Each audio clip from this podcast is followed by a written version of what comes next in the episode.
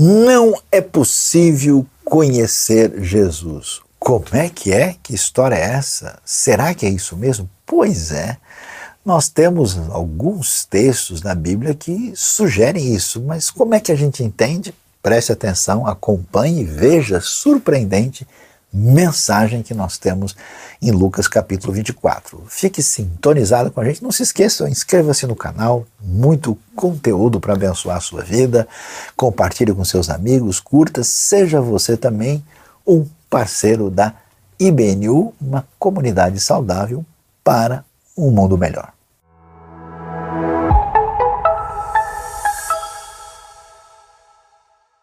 Shalom! Muito muito bom dia, boa tarde ou boa noite para você que está sintonizado agora com esse momento de reflexão da mensagem da palavra de Deus. E hoje nós vamos pensar sobre Lucas capítulo 24. E atenção que a nossa mensagem, a palavra que vamos compartilhar hoje, talvez tenha um título muito inesperado. Não é possível conhecer Jesus. Como é que é? Então vamos ver o que, que o texto bíblico tem a dizer para ver o que, que a Bíblia fala a respeito dessa situação que parece um tanto quanto inusitada. Em Lucas capítulo 24, a partir do verso 13, nós lemos o seguinte: Naquele mesmo dia, dois deles estavam indo para um povoado chamado Emaús, a 11 quilômetros de Jerusalém. No caminho, conversavam a respeito de tudo o que havia acontecido. Enquanto conversavam e discutiam, o próprio Jesus se aproximou e começou a caminhar com eles. Mas os olhos deles foram impedidos de reconhecê-lo. Ele lhes perguntou sobre o que vocês estão discutindo enquanto caminham. Eles pararam com os rostos entristecidos. Um deles, chamado Cleopas, perguntou-lhe: Você é o único visitante em Jerusalém que não sabe das coisas que ali aconteceram nestes dias? Que coisas? perguntou ele. O que aconteceu com Jesus de Nazaré? responderam eles. Ele era um profeta poderoso em palavras, em obras diante de Deus e de todo o povo. Os chefes dos sacerdotes e as nossas autoridades o entregaram para ser condenado à morte e o crucificaram. E nós esperávamos que era ele que ia trazer a redenção a Israel. E hoje é o terceiro dia desde que tudo isso aconteceu. Algumas das mulheres entre nós nos deram um susto hoje. Foram de manhã bem cedo ao sepulcro e não acharam o corpo dele. Voltaram e nos contaram ter tido uma visão de anjos que disseram que ele está vivo. Alguns dos nossos companheiros foram ao sepulcro e encontraram tudo exatamente como as mulheres tinham dito, mas não o viram. Ele lhes disse: Como vocês custam a entender e como demoram a crer em tudo o que os profetas falaram.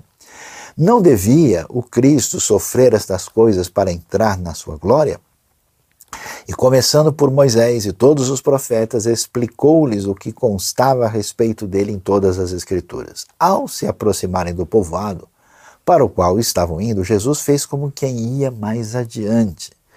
Mas eles insistiram muito com ele: Fique conosco, pois a noite já vem.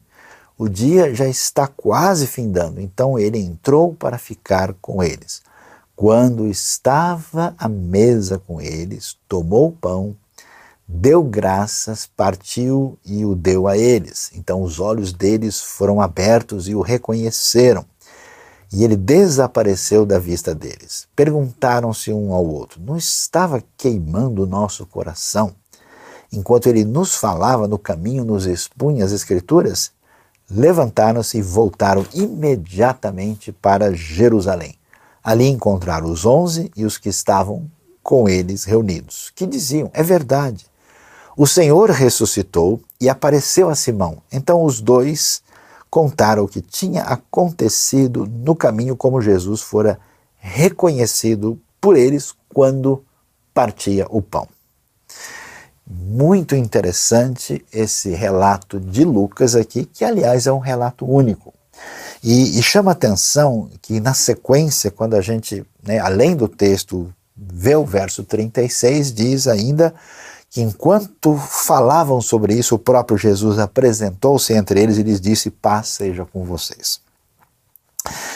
Uh, é muito valioso observar que uh, as Escrituras nos apresentam uh, com clareza a realidade da ressurreição histórica de Jesus. Muitas pessoas falam: não, na verdade os discípulos estavam felizes, eles tiveram a sua esperança redefinida e passaram a, a pregar a mensagem do Mestre, mas o Novo Testamento deixa bem claro que esses discípulos, quando Jesus morre, é, a situação é de total desesperança, eles não têm qualquer expectativa de absolutamente mais nada.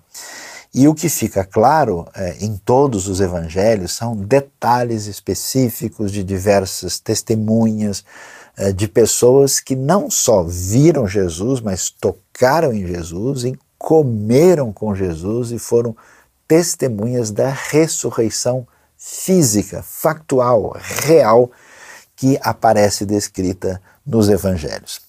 Agora, é, é bastante interessante curioso entender o que, que acontece aqui, o que está sendo relatado em Lucas 24. Vamos nos lembrar, né, o, o texto é muito uh, específico e está nos falando de algo que acontece no domingo da ressurreição.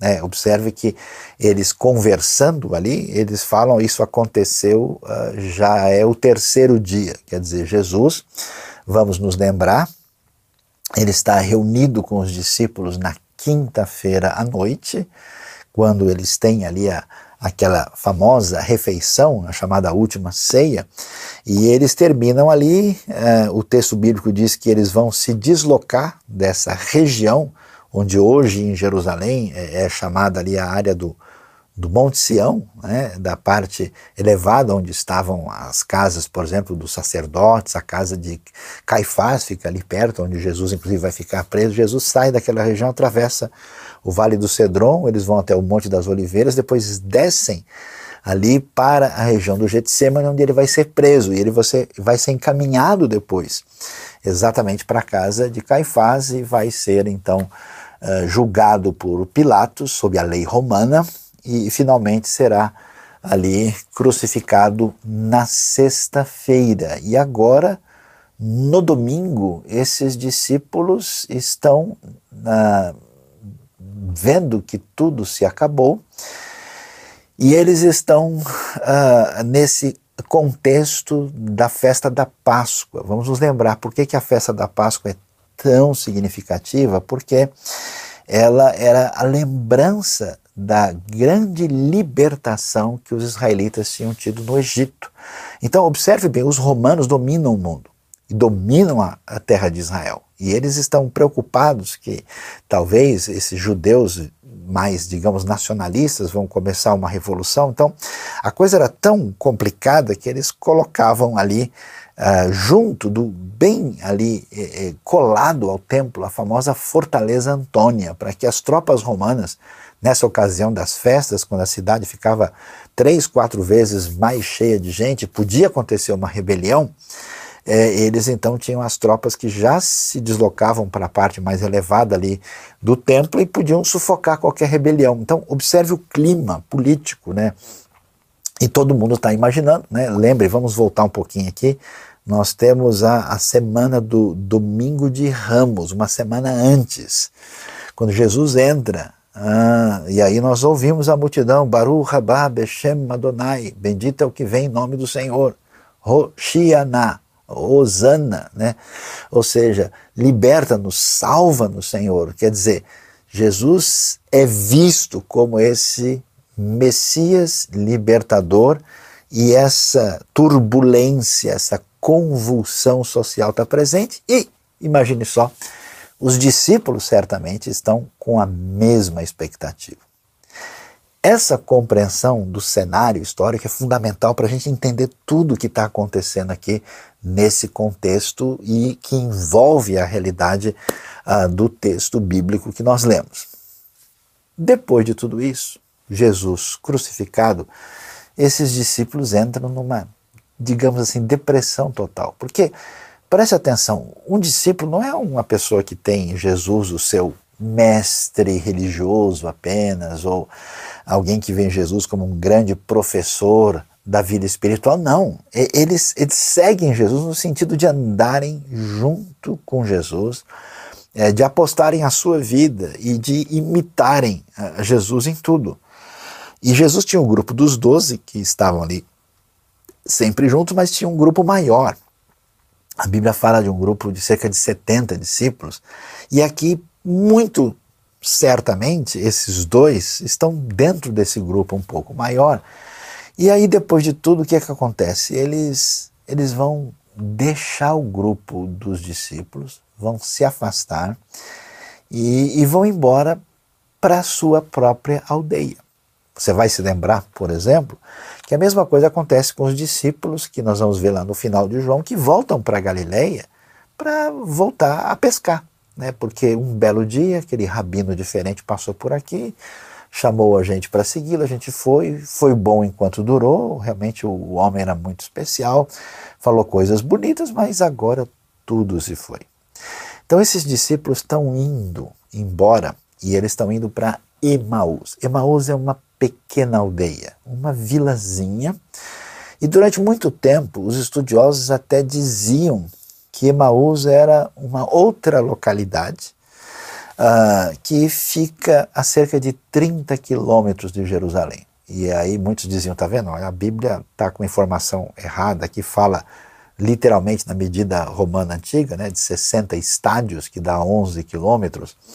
Tá vendo? Existe uma imprecisão, que o Lucas talvez não fosse muito bom de matemática e chutou um número aí que não está certo.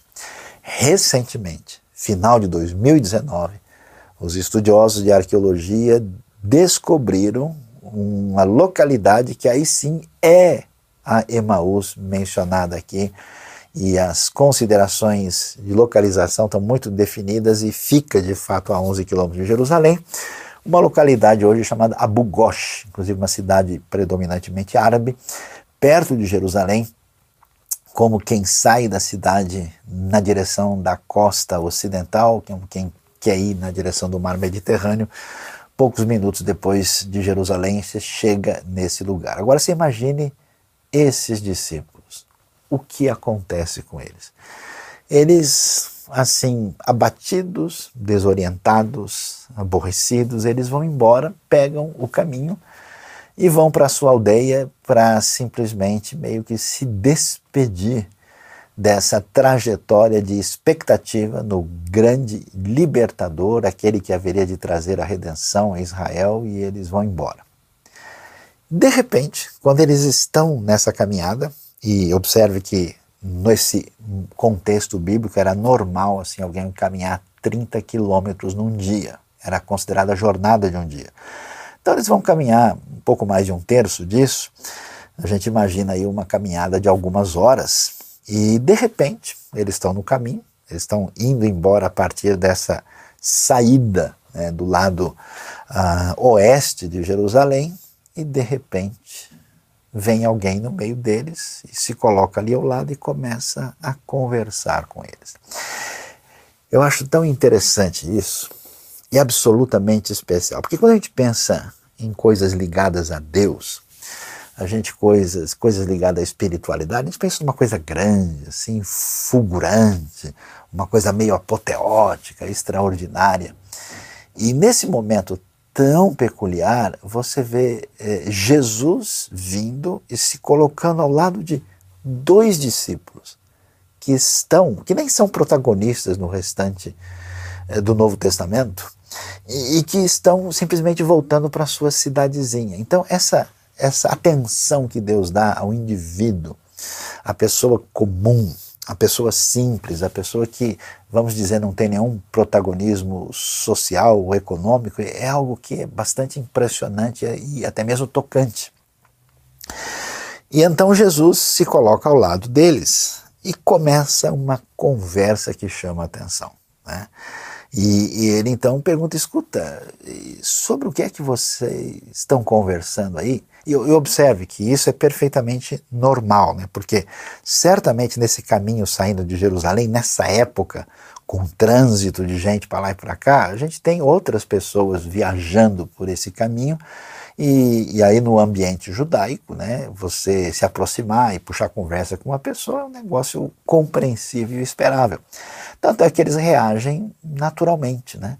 E o texto faz questão de enfatizar que eles estão como diz a Bíblia com o rosto triste, eles estão simplesmente atingidos por tudo que aconteceu. Ah, e isso chama atenção, sabe por quê? Porque muita gente, na sua experiência de fé, veja, esse pessoal andou com Jesus, viu Jesus de perto. Me lembro quando eu recebi a fé, um dos desejos meu, puxa, eu queria ver alguma coisa de Deus, eu queria ver o próprio Jesus, eu queria ter uma visão de anjos. Né? E eles tiveram é, toda essa possibilidade, agora Jesus está do lado deles e eles não conseguem nem conhecer ou reconhecer esse Jesus. E, e eles, nessa situação de abatimento, de dor, é uma situação provocada pelo próprio Deus. E como eu conheço gente abatida, aborrecida, chateada, machucada na sua trajetória espiritual, na sua caminhada com Deus. E essas pessoas, eh, de fato, ficam de uma maneira como que espiritualmente impedidas de enxergar uma série de situações. O curioso nessa história toda é a gente observar que o texto usa até a voz passiva para dizer que eles foram impedidos de reconhecer Jesus. E lá na frente a gente vai ver que os olhos deles foram abertos. Isso mostra para a gente que até mesmo a nossa dor, a nossa decepção na caminhada espiritual, religiosa. Às vezes a gente não está preparado para isso, né? Porque eu vejo muita gente, como os próprios discípulos, na euforia, eu vou caminhar com Jesus e de repente alguma decepção com pessoas, com outro tipo de situação, mexe com a pessoa de tal maneira que você pode ver mesmo que o rosto, que o olhar, que a vida, que o coração mudou completamente e eles estão nessa situação, né? E é interessante que Deus está no controle de tudo, de modo que até esse fato deles não reconhecerem, o texto abre para a gente uma pista dizendo que isso vem da própria ação de Deus. Eles talvez não reconheçam, porque Jesus ressurreto tem um pouco de mudança naquilo que a gente pode ver. E não é só esse caso, você vê que, por exemplo, Maria também, quando está lá uh, diante do sepulcro vazio, ela também não reconhece. A própria, a própria trajetória do texto é interessante. Você vê o sepulcro vazio, você vê o caminho de Emaús, você vê Jesus com os discípulos se apresentando num espaço fechado onde estavam reunidos os onze em Jerusalém, e depois você vê a despedida no Monte das Oliveiras, você tem um quadro aqui completo de tudo que está envolvido. E eles uh, ali naquele momento, com essa dor, não conseguem ver nada, e é curioso, olha, olha o detalhe, olha a sensibilidade do texto, quando eles dizem né, a, a, o que está acontecendo, e, e, Jesus diz: e, escuta, mas o, quais? Quais foram os acontecimentos? O que foi que aconteceu? Você percebe o detalhe, né? Como assim? Né? Jesus perguntando o que foi que aconteceu. É interessante que boa parte das pessoas que talvez tenham uma mentalidade mais religiosa vão pensar o seguinte: ó, aqui diante de Deus a gente se cala, que diante de Deus e da vida a gente não faz perguntas, que diante de Deus a gente baixa a orelha escuta e obedece. Aqui é tudo diferente. Jesus não se apresenta, Jesus faz perguntas óbvias ele sabe mais do que o mundo todo sobre o que aconteceu, mas para deixar os discípulos falarem. Deus ama a sinceridade e a abertura de coração. Isso é fundamental para desenvolver uma espiritualidade de fato saudável. E eles podem colocar toda a sua dor, a sua tristeza, a sua decepção para fora com total liberdade. Se Jesus chegasse né, de maneira cinematográfica, tadã, Olha, pessoal, eu voltei, eu ressuscitei. Seria muito diferente. As coisas não devem ser assim. Jesus não faz né, esse, esse perfil de, de show. Ele não, não, não estreia aí no Oscar como muita gente esperaria a realidade espiritual assim tão cheia de, de brilho e de glamour. Não, ele não faz isso. Ele vem pessoalmente, começa a conversar. Mas o que foi que aconteceu? Inclusive, um dos discípulos, Cleopas, né, que vai ter importância na história da igreja primitiva, como um dos testemunhas importantes da ressurreição de Jesus, e juntamente com o outro, eles se voltam para Jesus. Escuta, mas não é possível. Só você não está sabendo disso. E até o texto fala, né? Você é o único visitante em Jerusalém, ou seja, é, milhares e milhares de peregrinos foram para Jerusalém para a festa da Páscoa. Aconteceu todo o tumulto, toda a situação, a prisão, a execução de Jesus. E aí, imagina, você não tá, você é o único visitante, você é o único peregrino que não escutou nada do que aconteceu. E você desavisado, é, distraído. Como assim você não sabe o que está acontecendo? E aí eles botam toda a sua dor e decepção para fora. Dizem: olha, esse Jesus de Nazaré, ele era um profeta poderoso em palavras, em, em, em ações, em obras, uh, e ele é, fez isso, e eles dão todo o relato sobre Jesus no passado eles não têm qualquer esperança. Eles veem que o projeto acabou. E eu acho interessante porque muitas pessoas, quando falam às vezes sobre Deus e a sua relação com Deus na sua vida, falam apenas no passado. E falam com dor, com, com tristeza, com um, uma espécie né, de situação que revela a sua decepção e o que aconteceu na sua vida. E então eles vão dizer uma frase muito forte para Jesus e nós esperávamos que fosse ele que viria trazer a redenção a Israel. A versão a mensagem diz que era ele que seria, viria como libertador de Israel. A gente apostou todas as nossas fichas. E agora estamos aí, veja o que aconteceu. É muito interessante ver que nessa hora, depois deles colocarem toda a sua dor, a sua decepção, preste atenção, decepção permitida e, num certo sentido, causada pelo próprio Jesus, pela própria ação soberana de Deus. Nesse momento, Jesus entra e diz: Escuta, como vocês são lentos e demoram para entender o que Deus disse na Sua palavra. Vocês não, não, não lembram que era necessário que o Cristo, o Messias, o libertador esperado, passasse por tudo isso para entrar na Sua glória? Então preste atenção.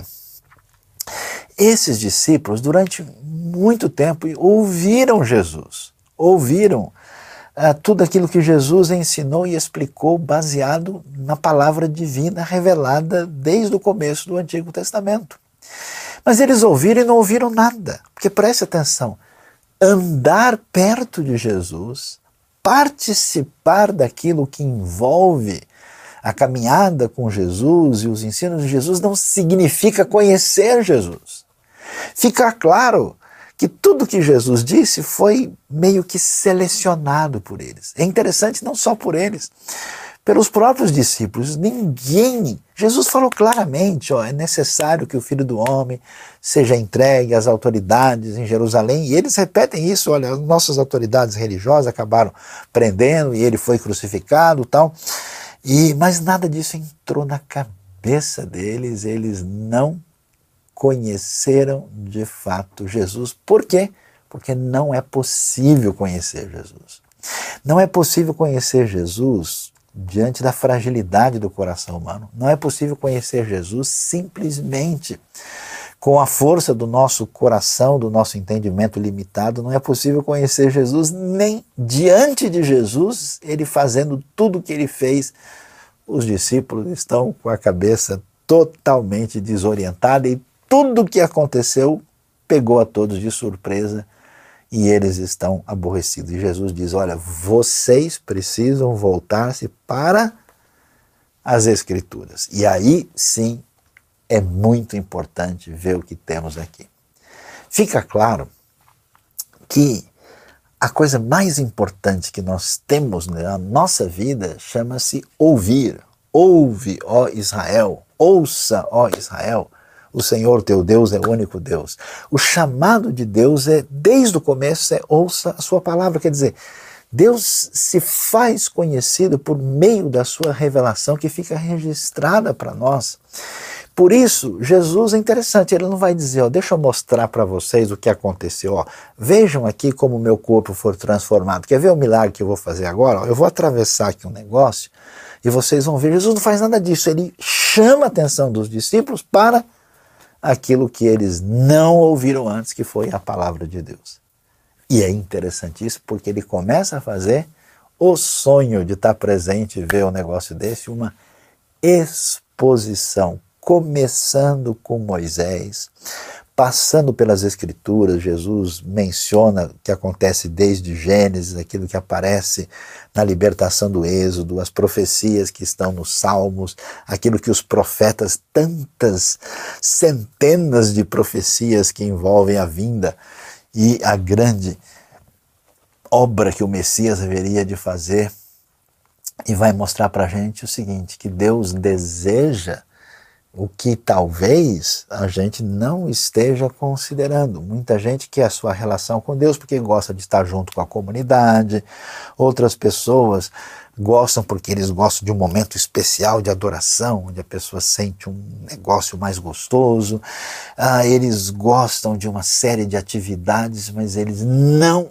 escutam a palavra de Deus, não ouvem não tem interesse em ver exatamente o que Deus disse, não quer conhecer, estudar e entender o que está escrito, Jesus chama de volta e diz: Olha, vocês não vão entender a palavra divina sem entender o meu papel. Jesus nos mostra como não é possível entender o Antigo Testamento e a relação que ele tem com o Novo Testamento sem a figura central do Messias Salvador, Cristo Jesus, nosso Senhor. E então ele expõe, apresenta, ele dá até mesmo uma, uma, uma reclamada, né? Como vocês são devagar, como vocês custam entender tudo isso. E aí o tempo passou, a jornada chegou ao fim, eles estão ali chegando em Emaús, já está no finzinho da tarde e o detalhe detalhe do texto é muito especial. A Bíblia nos diz né, que quando eles estavam se aproximando, Jesus assim fez como quem vai dar tchau. Bom, pessoal, foi um prazer aí, foi muito boa a nossa conversa. Você até agora eles não perceberam nada. Percebem? Olha só isso. Não é possível conhecer a Jesus sem o entendimento que vem de fato de Deus. Eles andaram com ele, tiveram discussão, ele explicou. E até agora, digamos assim, não caiu nenhuma ficha. Né? E Jesus disse: Olha, então foi bom. Diz a Bíblia que ele fez como quem ia mais adiante. E aí eles né, estão com ele aí, mas eles então insistiram com ele, né, diz o texto: fique conosco, pois a noite já vem, o dia já está quase findando é interessante o detalhe, preste atenção.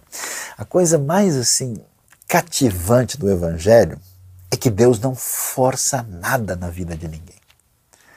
Não existe essa coisa de, olha, ou você vai me receber e aceitar agora, ou eu vou pegar você na esquina mais tarde. Não, não aparece isso.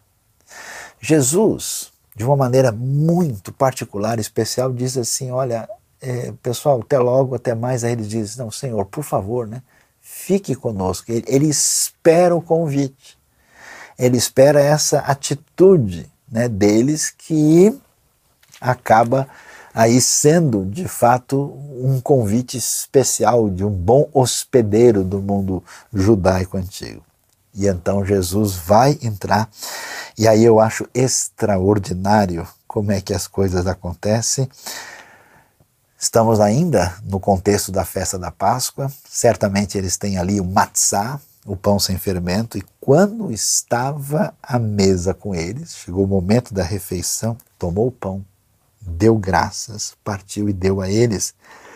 Então os olhos deles foram abertos e o reconheceram, e ele desapareceu da vista deles.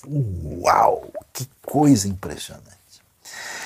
Impressiona porque, preste atenção nesse detalhe, de que Jesus não vai se fazer reconhecido como ressurreto através de uma demonstração milagrosa, ou através de talvez provar, olha como o meu corpo ressurreto é capaz de fazer isso e aquilo. Ou Jesus poderia fazer alguma coisa mais extraordinária, até falar, quer ver o que eu disse quando eu tive com vocês em tal lugar para fazer um teste de memória, assim. Jesus não faz isso. Jesus, ele vai partir o pão que celebra a comunhão do povo de Deus. Então preste atenção. Não existe comunhão verdadeira sem essa realidade de estar dentro do projeto de Deus, do projeto de Cristo Jesus, de fato. Pode haver ajuntamento de pessoas, pode haver interesses comuns. Eu conheço muita gente que vai a diversas comunidades religiosas com outras coisas, interesses na cabeça. Mas comunhão verdadeira é quando a gente está em volta daquele que parte o pão na mesma direção da sua missão. E, e, é espetacular porque Jesus faz questão de. porque os olhos deles foram abertos. Houve uma ação específica e poderosa de Deus dessa, de, dessa, dessa quebra dessa realidade de que não é possível conhecer a Jesus a não ser que alguma coisa muito especial aconteça na nossa realidade espiritual. E Jesus faz isso na hora de partir o pão. Que momento singelo, que coisa especial de comunhão. E, e aquilo era a lembrança do momento quando, preste atenção, é domingo. É o momento da Páscoa, da celebração que eles tiveram, foi na quinta-feira. Ou seja, Jesus está marcando aqui a importância da igreja, do povo, da comunidade, desses discípulos do Senhor, e nessa hora ele é reconhecido, e é interessante. Parece surpreendente. Quando ele faz isso, ele desaparece da vista deles. Por quê? Porque Jesus não ficou ali para, vamos dizer, trazer provas mais concretas e objetivas, porque na verdade a gente acha a gente conhece muito de Deus e da realidade por aquilo que a gente vê.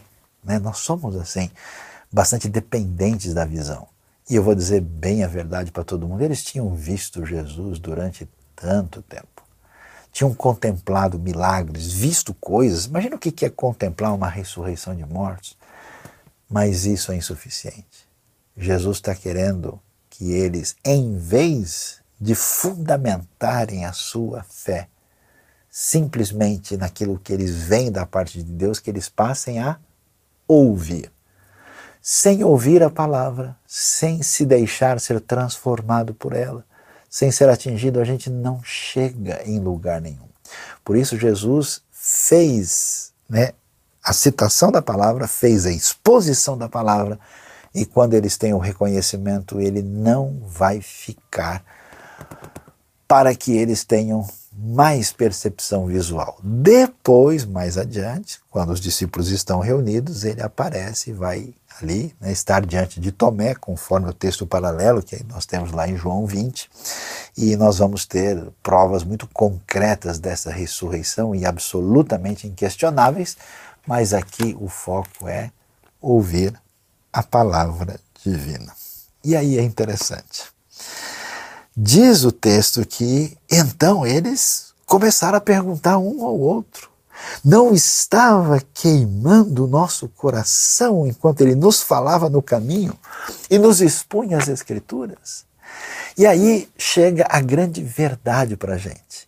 Eu conheço pessoas que até gostam de dar atenção às Escrituras. Eles até têm curiosidade, interesse, até gostam digamos assim, de estudar a teologia. Mas a pergunta é: a gente de fato é atingido pela mensagem, pela palavra, pela revelação de Deus da ponto disso mexer dentro da gente, de a versão a mensagem diz que é, vocês não sentiram que tinha um fogo dentro de vocês, não queima o coração. Essa é a grande diferença.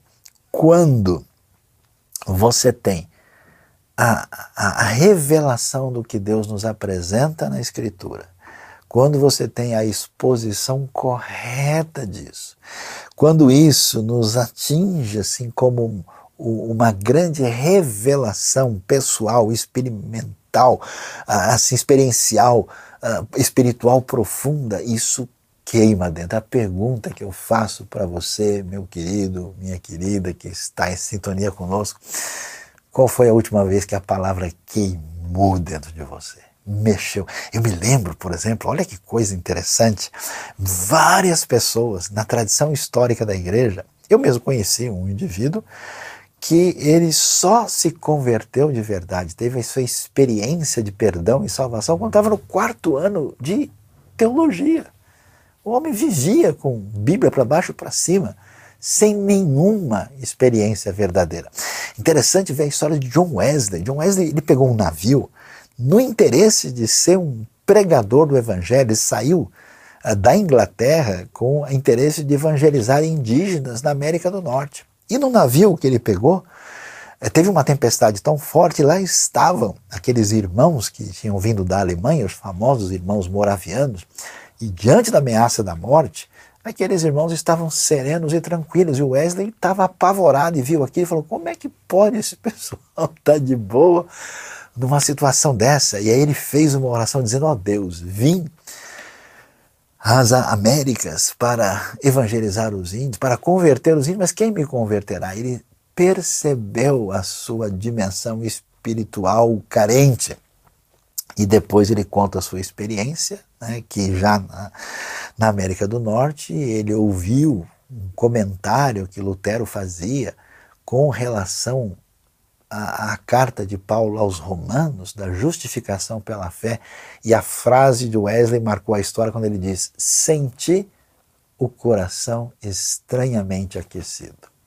A palavra de Deus, poderosa, vida de Deus, quando mexe com a gente, não deixa sem atingir profundamente a nossa interioridade, as nossas emoções. Que coisa bonita, o coração estava quente. E aí o seu já esquentou? Você já sentiu esse impacto de Deus?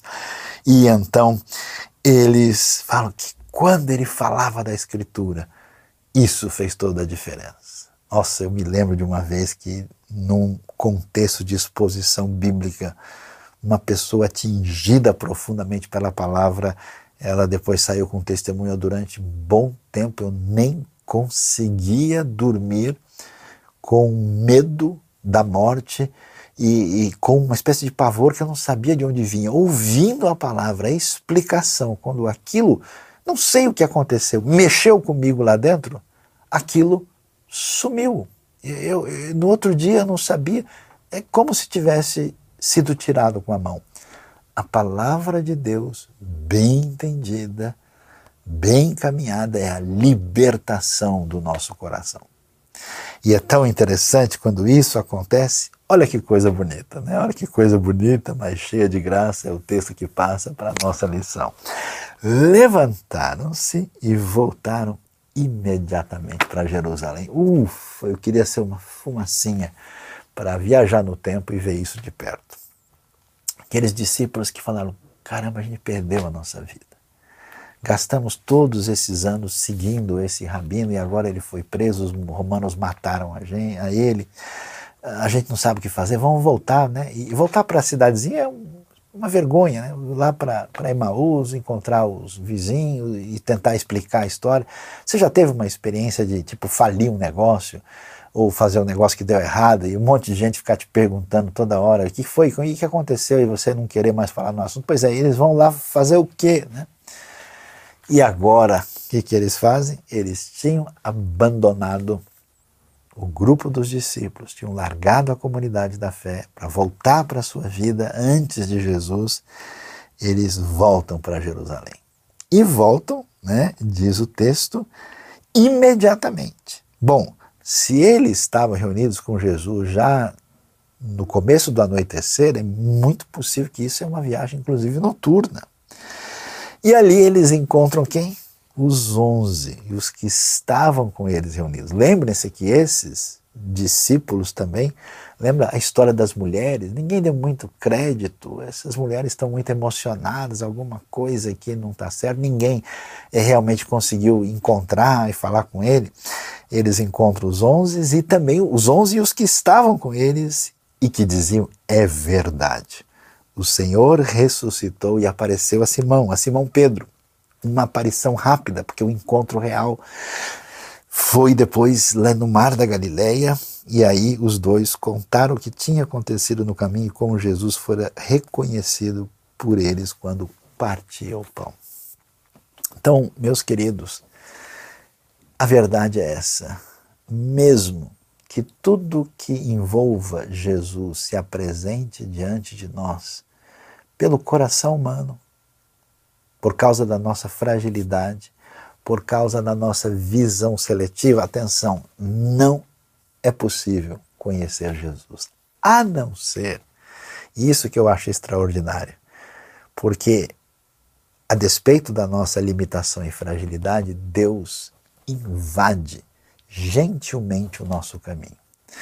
Na hora em que a gente menos espera, na hora que você abandonou completamente o projeto, na hora que você está na estrada voltando para a realidade antiga sem qualquer esperança, na hora em que tudo que você imaginava fugiu do seu controle de maneira imprevisível, irreconhecível, absolutamente inesperada, Jesus se coloca do lado. E o seu caminho é ouvir toda a sua dor. Prestar atenção em toda a sua decepção que você teve na sua caminhada religiosa. É permitir que você passe por essa santa terapia diante de Deus e depois chamar você de volta para a palavra, para o entendimento correto e sadio dessa palavra, libertar o seu coração aprisionado até que você sinta esse coração se aquecer. E quando isso acontece, sabe o que, que vai suceder na nossa vida? A gente volta para o grupo dos discípulos, a gente volta para encontrar aqueles de caminhada. Por isso que todas as pessoas ressuscitadas espiritualmente estão na comunidade do povo de Deus, estão envolvidas com o projeto, estão envolvidas com a missão, porque eles sabem que é verdade, a minha tristeza passou, a ressurreição é fato e Deus continua com seu poder, o poder que surpreende a gente, em que o grande Messias teve de morrer e sofrer. O seu poder que às vezes não permite que a gente enxergue certas coisas e a gente acha que tudo fugiu do controle de Deus, mas ele sabe quando é que ele ajuda a abrir a nossa visão e como ele nos encaminha para servir dentro do povo de Deus, da comunidade, da igreja, a servir na missão. E eu acho tão extraordinário porque depois de tudo isso, né, eles estão contando as novidades, estão conversando sobre o que aconteceu. E Jesus aparece né, no meio deles e diz: Vejam, sou eu. Ele vai comer com eles, ele vai deixar o Tomé tirar todas as suas dúvidas.